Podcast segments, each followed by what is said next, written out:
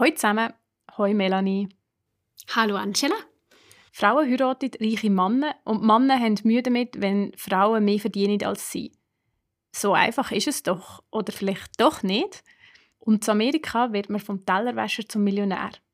In der heutigen Folge erzählt uns Dr. Melanie Henner vom Institut für Schweizer Wirtschaftspolitik in Luzern, ob das wirklich so ist. Sie hat nämlich ihre Doktorarbeit rund um das Thema geschrieben. Money Matters, der Podcast von Miss Finance mit mir, Angela Migint und Expertinnen, die mit mir über alles rund um Geld reden. Sponsorin von Money Matters ist die Bank Claire. Danke vielmals, dass so finanzielle Bildung kostenlos kann ganz viele Menschen erreichen Und heute geht es jetzt nicht direkt um die persönlichen Finanzen und irgendwie doch auch. Es geht nämlich um den grossen Kontext – wir sehen, was Heirat und Scheidungen und Familie für das eigene Vermögen bedeutet. Und wir reden von Prinzessinnen heute auch. über American Dream und am Schluss auch noch ein bisschen über reiche Erben. Also wir haben das Full Package aus dem Märli fast. und Melanie, schön bist du da. Ja, danke vielmals, dass ich da darf sein Du bist schon mal bei mir und wir haben damals über Baustellen in der Schweizer Altersvorsorge geredet. Wer sich dafür interessiert, wo es überall bröckelt und was politisch so läuft, da kann ich die Folge 64 sehr empfehlen. Und heute eben beleuchten wir sozusagen dein Lieblingsthema. Ja, ich würde sagen, es ist natürlich schon ein Herzensthema, weil ich mich lange schon damit befassen und das Gefühl habe, es ist ein sehr ein gesellschaftlich relevantes Thema. Mhm. Wo wir gesagt haben, wir reden über Ungleichheit, hat bei mir Ungleichheit irgendwie gerade etwas anderes im Kopf ausgelöst, als es du glaubst, meinst. Darum vielleicht zuerst gerade zum Einstieg, was meinst du mit Ungleichheit? Ja, Ungleichheit kann man natürlich ganz unterschiedlich messen und ganz einen unterschiedlichen Fokus nehmen. Was wir in unserer Forschung vor allem bei Ungleichheit meinen, ist die Verteilung von einem Einkommen oder von einem Vermögen in der ganzen Volkswirtschaft, also über alle Leute verteilt. Wir können vielleicht das am Beispiel von einer Leiter aufzeigen. Wie lang ist denn die Leiter in einer Gesellschaft? Wie groß ist der Abstand vom untersten Einkommen bis zum absoluten Spitzeneinkommen? Oder wie sieht es bei den Vermögen aus? Und wie viele Leute haben wir auch auf den einzelnen Sprossen? Haben wir viel in der Mitte? Viel oben, viel unten. Das ist eigentlich das, was uns rund um die Ungleichheit interessiert. Aber eines der Themen, das mich nicht minder interessiert, sind eben auch die gesellschaftlichen Aufstiegschancen. Und die hängen stark auch mit der Verteilung von Einkommen und Vermögen in der Gesellschaft zusammen. Weil man kann sich vorstellen, auf dieser Leiter startet man irgendwo sei es durchs Elternhaus oder vielleicht auch im ersten Job. Und jetzt ist die Frage der gesellschaftlichen Aufstiegschancen ebenfalls relevant. Kommt man im Leben ein paar Sprossen höher oder wie wichtig ist der Startpunkt, eben der elterliche Sozialstatus, das elterliche Einkommen, das elterliche Vermögen für die eigenen Aufstiegschancen auf dieser Leiter? Ich glaube, das wird mega spannend. Und etwas, oder so, wo der Einstieg, was mich jetzt interessiert, du hast schon gesagt, die Eltern, aber viel mehr, habe ich im Intro auch schon gesagt, die Heirat. Also, die Prinzessin heiratet den Prinz oder anders gesagt, eben eine Frau heiratet eigentlich einen Mann, der mehr verdient als sie. Das ist so Klassiker im Film und irgendwie auch mega fest im Kopf der Leute, habe ich das Gefühl. Ist es wirklich so? Nein, ich glaube, heutzutage, klar, wir haben das Disney-Bild auf jeden Fall auch vor Augen, aber gleichzeitig verbreiten sich medial auch immer mehr so die Power-Couples, wie zum Beispiel Clooney's oder Obamas. Also es heisst, Pärchen, die ähnlich gut ausgebildet sind oder ähnlich viel verdienen, ähnliches Vermögen haben und so weiter. Und wir haben uns tatsächlich die Situation mal in der Schweiz angeschaut. Vereinfacht gesagt haben wir uns angeschaut, wie wahrscheinlich ist es, dass die Anwältin ebenfalls einen Anwalt heiratet oder jemand, der ähnlich viel verdient. Und eben, ob man so quasi durchs Aufheiraten zum sozialen Status kommt oder ob man, ob man unter seinesgleichen heiratet. Und was wir da herausfinden, ist, also wir haben das natürlich, wir wissen nicht, warum was die Leute die entsprechenden Partner ausgewählt haben. Und das muss man vielleicht bei aller äh, technischen Interpretation auch noch ein bisschen sagen. Wir wollen nicht meinen, dass man nur aufs Einkommen, auf Bildung oder aufs Vermögen schaut bei der Partnerwahl. Das wird mir jetzt keine Schweizerin, keinem Schweizer unterstellen. Also die emotionale Komponente haben wir nicht untersucht. genau, genau. Das hat übrigens schon einer von den grossen ähm, Heiratsforschern, der sich eben auch mit diesen Fragen rund um Ungleichheit, gesellschaftlichen Aufstieg und dem Heiraten befasst hat. Das ist der Herr Becker gewesen. Der hat sich dann schon so gesagt, ja, es gäbe noch so etwas Irrationales wie Liebe. Und das kann man natürlich auch im Kalkül von der Partnerwahl noch mit berücksichtigen. Und das kann man nicht berechnen. Genau, ja. das ist ein bisschen schwierig, welchen Zusatznutzen dann vielleicht eben noch irgendwie es bringt, dass man irgendwie eine Person gerne hat oder, oder vielleicht auch gut zusammenpasst. Äh, das ist etwas, wo wir jetzt äh, hier in unserer Forschung müssen ausblenden und zwar schaffen wir mit Steuerdaten. Und da sehen wir nicht, was jetzt genau an Emotionen noch mitspielt. Wir schauen uns an, wer wen heiratet. Und zwar schauen wir die Situation an, ein Jahr bevor die Leute heiraten. Weil dann wird man noch nicht gemeinsam besteuert, da hat man noch äh, Individualbesteuerung und so weiter. Ich wollte sagen, dort hat man noch Daten, weil nachher wird es dann schwierig, zuzuteilen, wenn was gehört, oder? Genau, weil das Vermögen ist natürlich dann nachher gemeinsam besteuert und so weiter. Absolut. Und was wir nachher anschauen, ist, wie ähnlich sind jetzt die einzelnen Ehepartner in Bezug auf Einkommen, Bildung oder Vermögen und eben sogar auch noch, wir wissen auch, aus welchem Elternhaus sie vermögenstechnisch kommen. Also wie ähnlich sind sie sich auch in Bezug auf das elterliche Vermögen. Und man kann sagen, gleich und gleich gesellt sich gern, das Sprichwort, das gilt auch für die wirtschaftlichen Indikatoren. Also es ist wirklich so, im gleichen Einkommen, in der gleichen Bildungsstufe oder auch im gleichen Vermögen wird besonders häufig geheiratet. Das heißt, dann hat Ehe gar nicht so eine große gesellschaftliche Auswirkung, weil es ist kein Aufstieg mehr oder hat es doch noch mehr Faktoren, die ich jetzt irgendwie nicht bedenke? Ja, was eben ganz wichtig ist, ist, wenn wir jetzt, also ich kann vielleicht ein bestimmtes Beispiel machen, die Wahrscheinlichkeit, dass jetzt jemand aus den obersten 1% vom Einkommen jemand heiratet, der ebenfalls aus dem obersten 1% vom, von den Einkommen stammt. Die ist 14,5 Mal höher als wenn man jetzt zufällig heiraten würde. Also das heisst, es ist massiv viel höher, oder bei den untersten 1% ist es sogar fast 34 Mal wahrscheinlicher. Also das heißt, es ist super wahrscheinlich. Und jetzt, was heisst das? Ist das genau wie du sagst, dann geht es keine Dynamik? Ja, aber was auch noch relevant ist, ist, das hat einen enormen Ungleichheitseffekt.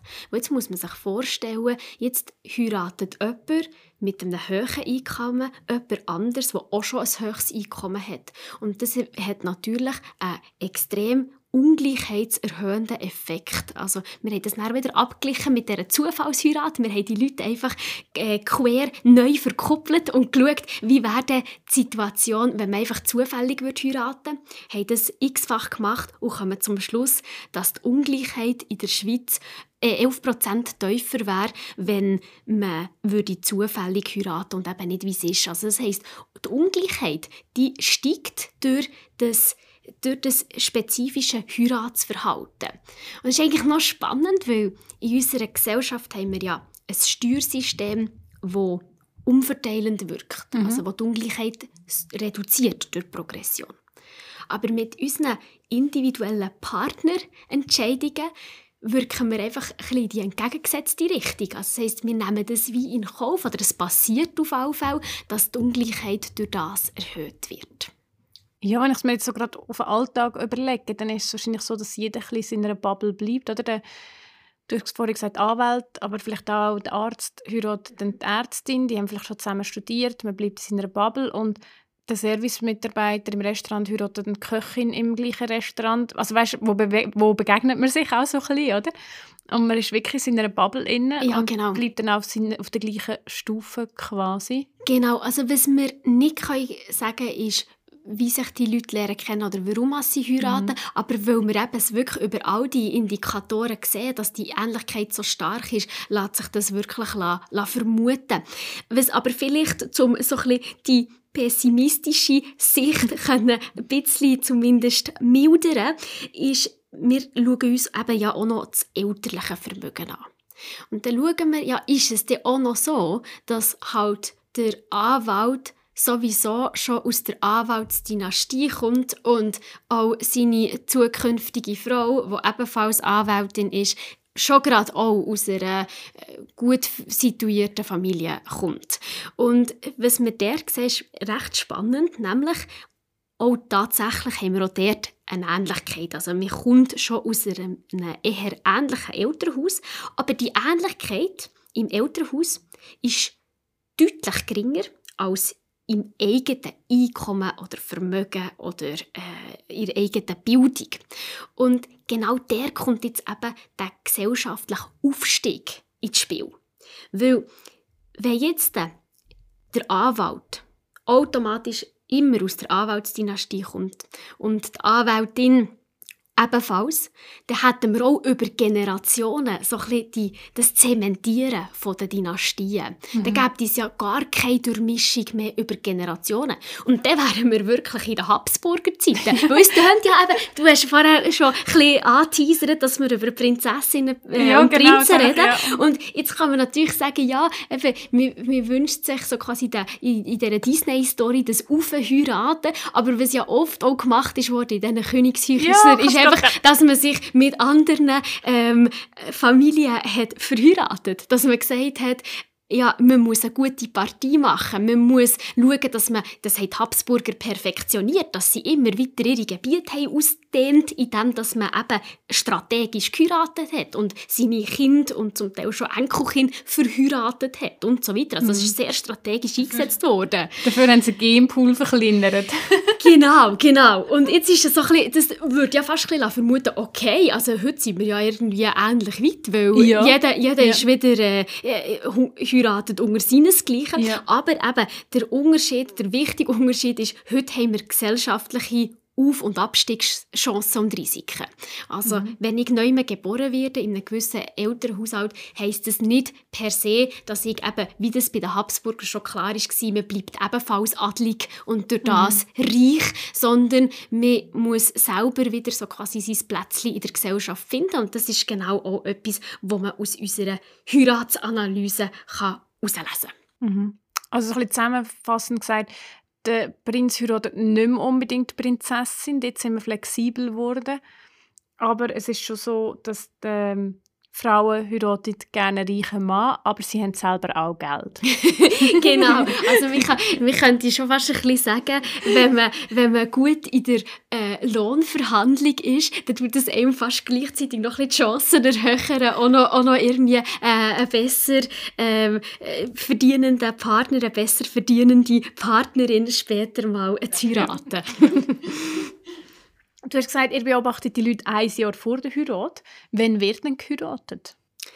Ja, wir schauen tatsächlich nur Erstheiraten an, weil man sonst ja vielleicht schon finanzielle Entscheidungen mit den vorherigen Partnern getroffen hat. Und darum sind sie bei uns relativ jung. Also wir haben die Steuerdaten und dort sind die Frauen im Schnitt etwa 29, ein Jahr vor der Heirat. Das heisst, sie mit 30 heiraten und Männer sind 32, also heiraten mit 33.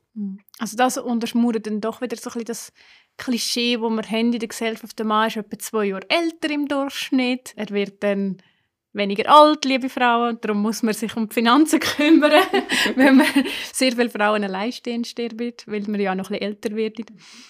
Okay. Also du hast schon gesagt, eben, wir haben das Königshaus, wo heutzutage quasi auch andere Leute reinlässt, mehr oder weniger, nicht immer, aber es gibt mehr Möglichkeiten zum, zur Durchmischung. Ich sage es jetzt mal so. Ich nehme an, du hast ein besseres Wort für das. Was ist das? Oder, oder misst ihr das auch? Ja, genau. Also das ist eben der gesellschaftliche Aufstieg, das bezeichnen wir als die soziale Mobilität. Eben wie mobil ist man innerhalb einer Gesellschaft, wie gut kann man auf- und absteigen.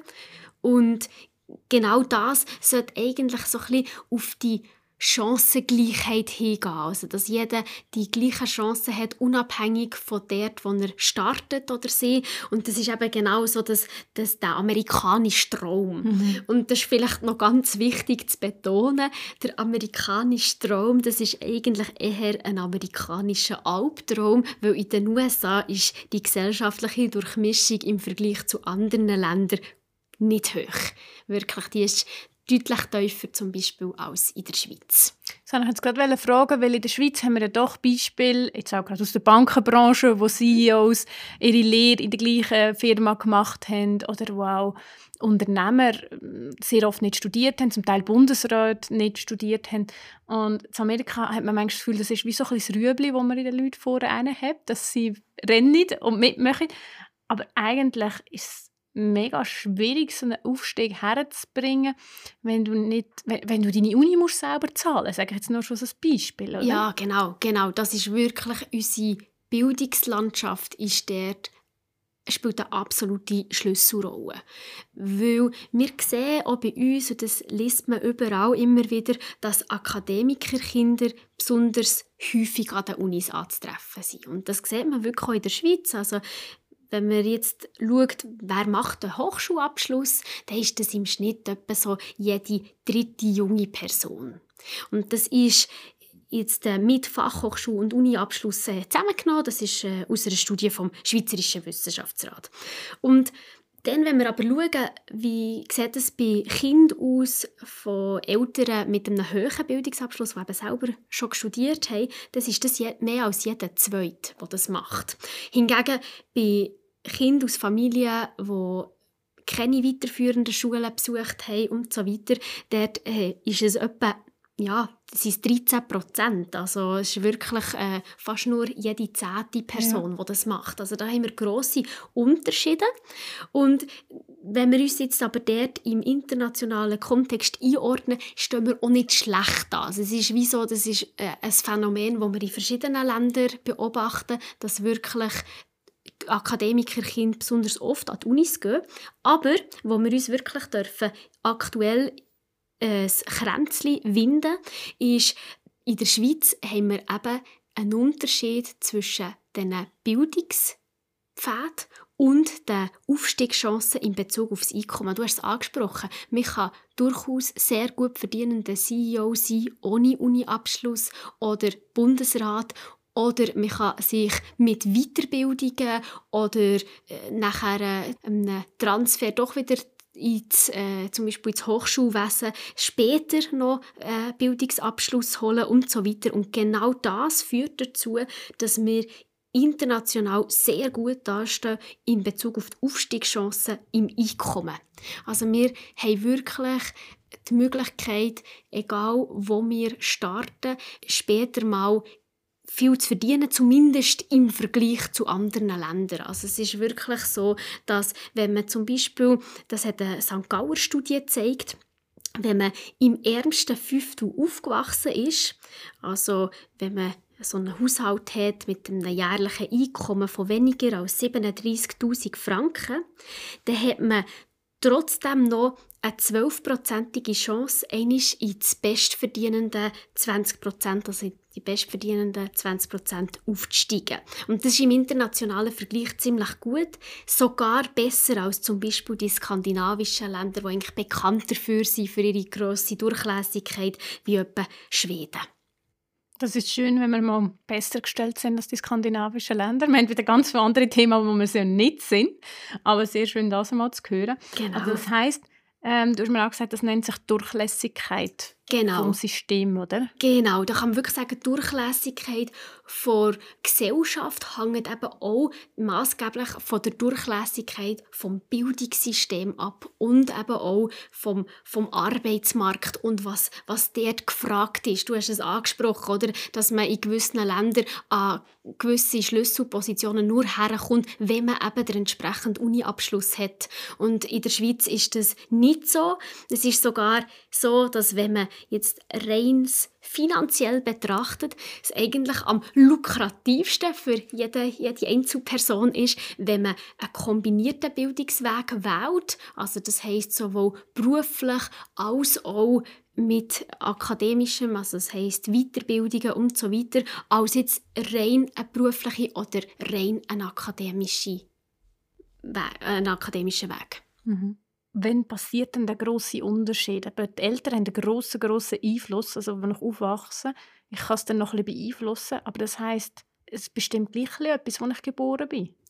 Absolut. In der St. Gauer Studie zeigen sie zum Beispiel auch, dass eben in der Schweiz der Vorteil von dem dualen Bildungssystem, von der Möglichkeit, auch später zum Beispiel noch an die Uni zu gehen, das einmal ermöglicht, selber die finanziellen Mittel aufzubringen, um nachher eine Weiterbildung zu machen oder ein Studium zu machen, weil man muss sich ja auch leisten während dem Studium gar nicht können arbeiten mhm. wenn man gar keine Möglichkeit hat, je nach Studiengang oder nur in einem kleinen Pensum. Das heißt, das ist genauso etwas, auch wenn jetzt bei uns in der Schweiz im Vergleich zum Ausland die Studiengebühren ja nicht hoch sind, hat man trotzdem auch die Kosten, die man ja für einen Lebensunterhalt in dem Sinn muss können tragen. Und das ist jetzt zum Beispiel etwas, wo, wo extrem hilfreich ist, eben das duale Bildungssystem.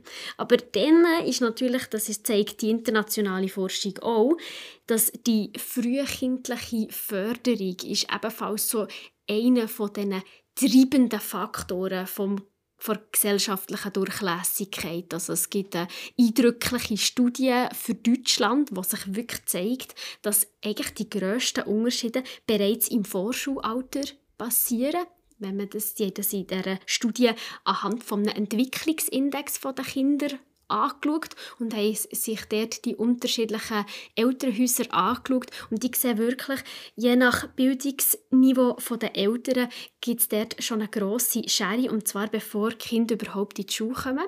Und das Schulsystem in Deutschland wird die in dem Sinn nicht mehr grösser, aber sie wird auch nicht geschlossen. Also wirklich die grössten Sachen passieren eigentlich bereits im Vorschulalter. Und da gibt es wirklich auch sehr spannende Analysen, zum Beispiel aus den USA, die zeigen, wie viel weniger Wörter zum Beispiel ein Kind äh, aus einer Arbeiterfamilie damit konfrontiert wird im Vergleich zu einem Kind aus einer Akademikerfamilie. Also es gibt ganz viele Sachen, die halt dort schon im frühkindlichen Alter passieren. Also gleich mega viel im Elternhaus. Gibt es noch andere Faktoren, die es beeinflussen, wo man landet? Ja, da gibt es eine neue Studie aus den USA. Und zwar hat man sich dort mal angeschaut, was machen eigentlich Freunde aus. Weil genau, man hat wie die Eltern, die liest sich nicht raus. Und dann hat man eben zum Beispiel in einem gewissen Land das entsprechende Bildungssystem, das einem die Chancen trotzdem ermöglichen kann. Oder der Arbeitsmarkt, der einem das ermöglicht. Aber was man ebenfalls herausgefunden hat, ist, dass das Netzwerk an Freunden sehr viel dazu beitragen kann, dass man eben trotzdem aufsteigt. Also das heisst, es lohnt sich durchaus nicht nur bei der Partnerwahl die Augen offen zu haben, sondern auch bei dem Freundeskreis, wo man sich da zusammenstellt. Sehr gut. Also dort haben wir alle Möglichkeiten mitzubestimmen. Ähm, wir kommen gleich wieder zurück zu der Familie. Weil, du hast mir erzählt, ihr habt eine verrückte Untersuchung gemacht, wo einen Nachnamen bis zurück ins Mittelalter analysiert haben. Und das ist jetzt so ein unser letzter, äh, letzter Themenblock, wo wir gesagt wir reden über Dynastien. Warum haben ihr das untersucht und warum ist das relevant? Ja, das ist wirklich ein sehr umfassendes Forschungsprojekt gewesen, wo wir wirklich viel Arbeit reingesteckt haben, aber was, was so spannend war. Und jetzt fragt man sich, okay, was interessiert uns, wie die Schweiz ausgesehen hat im Spätmittelalter, gegeben schon nur, dass es die Schweiz dann noch gar nicht gegeben hat. Aber was wir uns überlegt haben, ist, dass ja so der ältere Kindzusammenhang, wie man das oft anschaut, wie nur ein kleiner Teil abbildet. Und wir wissen ja dann noch nicht, wieso sie jetzt äh, ist der Sozialstatus von, von den Eltern ähnlich wie der von ihren Kind? Ist es, sind es vielleicht Fähigkeiten, die mitgegeben wurden? Ist es durch die Erziehung? Ist es durch was auch immer? Das ist man äh, je länger, je mehr dran am, am Aufdröseln. Aber wir haben uns gesagt, es ist doch auch spannend zu wissen, haben die auch Grosseltern noch einen Effekt? Und ist es vielleicht schon allein nur der Nachname, den man hat? Sprich, also entfernte Verwandte wie Urgroßeltern, die man wahrscheinlich in den meisten Fällen gar nicht persönlich kennt, ob die einem sogar noch einen prägenden Einfluss können hinterlassen können, eben gerade durch einen Nachnamen und durch das man so quasi von seinem eigenen Namen könnte leben könnte. Wenn man schon nur aus dieser Familie kommt, dann ist einem der Erfolg garantiert und das würde eben dann auf eine sehr geringe Durchlässigkeit hindeuten. Und darum haben wir uns dem Monsterprojekt angenommen. Es hat noch ein bisschen die gehabt, dass man früher hat man seinen Nachnamen geändert, wenn man ein bisschen gescheiter hat tönen ah. Also das heisst, wenn man an die Uni ist gegangen hat man sich natürlich so ein bisschen intellektuell geben und dann hat man halt nicht Herr Müller heißen, sondern hat man sich den Molitoris genannt. Also das heisst, man hat die latinisierte Version vom Namen genommen. Oder Schreiber ist der typischerweise der Skriptor und so weiter. Aber wenn dann zum Beispiel der Brüder nicht an die Uni ist gegangen, hat er sich weiter Schreiber oder Müller genannt. Und diese Herausforderung haben wir gehabt. Wir mussten mit Spezialisten zusammenarbeiten, die sich in den Nachnamen, gerade auch in den mittelalterlichen Nachnamen, auskennen. Und was wir dann gemacht haben, ist, eben, wir haben nicht die Schweiz können, die Schweiz hat es nicht gegeben, sondern wir haben uns am Beispiel von Basel angeschaut. Und zu Basel haben wir einfach mal alle Nachnamen angeschaut von allen neugeborenen Kindern, jedes Jahr seit 1550. Und nachher haben wir gesehen, wie sie Nachnamen verteilt in ihrer Gesellschaft, zum Beispiel auch gerade durch Immigration hat es auch wieder neue Nachnamen gegeben und so weiter. Das haben wir alles mit berücksichtigt. Und dann haben wir geschaut, wie häufig sind denn die Nachnamen in einer bestimmten Elitegruppe, zum Beispiel unter allen Studenten von der Uni Basel. Oder in den Zunften, in den Zünften, ähm, wie, wie sind sie unter den Zunftmeister vertreten?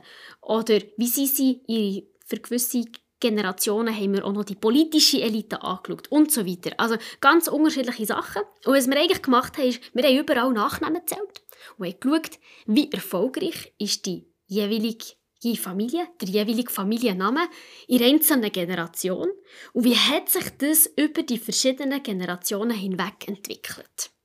Und so haben wir dann eigentlich ein Mass gehabt. Das, auf das Mass sind nicht wir selber gekommen, sondern das hat schon andere Forschungsprojekte in anderen Ländern, die ähnliche Nachnamensverfahren haben gebraucht. Und so haben wir herausfinden, eben, wie steht es denn jetzt um die Dynastie? Gibt es Dynastien? Hat es Dynastien gegeben in der Schweiz?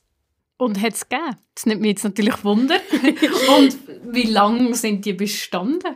Ja, also was mega spannend ist, ist, dass so der ältere Kind-Zusammenhang immer so ein, ein Auf und Ab hatte seit dem Spätmittelalter. Also wir haben 15 Generationen, die wir aufeinanderfolgend beobachten können.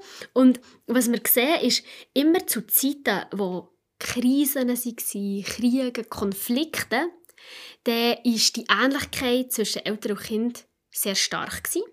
Und nachher hat es wieder mehr Durchlässigkeit gegeben. Also so quasi wie eine Neustrukturierung wieder von der Gesellschaft, eine Auflockerung von den vorher verkrusteten Strukturen. Also der Aufschwung hat quasi Chancen gebracht. Genau, wieder so quasi äh, die, die neue Elite, die hat sich bilden können oder alte Eliten, die können abgelöst werden und so weiter. Das ist mal so das Erste. Aber dann das Zweite, eben, wir haben uns wollen, anschauen, ja, hat ja auch mein Urgroßvater zum Beispiel noch einen Effekt auf mich. Und was wir dort herausgefunden haben, ist, dass der familiäre Effekt innerhalb von vier Generationen verblasst. Also das heisst, die Eltern prägen mich noch. Mhm. Nachher die Grosseltern ebenfalls zusätzlich, und zwar etwa halb so stark wie die Eltern. Und nachher aber weiter zurückliegende Generationen, wie Urgroßeltern oder noch weiter zurückliegende ähm, Generationen, die haben keinen statistisch messbaren Effekt mehr. Also das heisst, mir hat so ein bisschen, das kennt man doch so äh, als, als, als Sprichwort, ja, die erste Generation, die schafft Vermögen, die zweite Generation, die verwaltet, so, die dritte, die macht schon nicht mehr wirklich vorwärts und die vierte, die äh, schafft es nicht mehr. Also ja. das, das, eben, das mhm. Verblassen oder das, das ähm, Verbrassen auch von Familienvermögen innerhalb von, von vier Generationen. Und genau das finden wir jetzt auch in unseren Daten, dass es also so innerhalb von diesen vier Generationen ähm, wieder verblasst. Also darum kann man sagen, im Schnitt gibt es die dynastischen Effekte nicht. Es gibt aber auch gewisse Familien, die besonders über eine lange Zeit erfolgreich sind geblieben. Also da kennt man so die, die Basler Teigfamilie, so gewisse Familien sind wirklich erfolgreich geblieben. Man sieht dort aber auch, die sich immer wieder neu müssen erfinden und es sind auch nicht immer die genau gleichen Familiennamen, die zu oberst waren und eben die haben sich auch vor Tuchindustrie bis hin zu der Pharmaindustrie immer wieder müssen weiterentwickeln Also sie sind nicht einfach so unangefochten die Obersten geblieben, aber wir sehen, insgesamt gibt es eben so das Verblassen innerhalb von vier Generationen. Also ich, kann, ich werde eigentlich so lange geprägt, wie die Leute, die ich wirklich Kontakt habe. Also wenn ich denke, die Urgroßeltern, werden die wenigsten wirklich noch Erinnerungen haben, oder, wo sie prägen. Genau. Und dementsprechend ist dann auch der Effekt wie auch gerade weg. Genau, also man kann wirklich sagen, es lenkt nicht einfach nur den richtigen Namen zu ja. haben. Sehr spannend. Danke vielmals, liebe Melanie. Merci auch. Also mein Fazit vom Tag wäre, der Prinz heiratet nicht mehr die Prinzessin oder nicht nur. Wir können viel erreichen, statistisch gesehen sogar mehr als Leute in Amerika, die im American Dream nachjagen. Und ein Sprichwort ist tatsächlich wahr, und zwar das, dass generationenübergreifendes Vermögen ab der vierten Generation sehr schwer hat. Ja, ich würde sagen, das fasst wirklich die Forschung sehr gut zusammen. Merci vielmals. Sehr gut, das freut mich. Also das nächste Mal Management Summary, zwei Sätze. Super. Wenn jemand noch Fragen hat, ich finde den Melanie ihren Kontakt in den Show Notes. Ja, und sonst danke vielmals euch daheim fürs Zuhören. Eine schöne Woche und tschüss zusammen.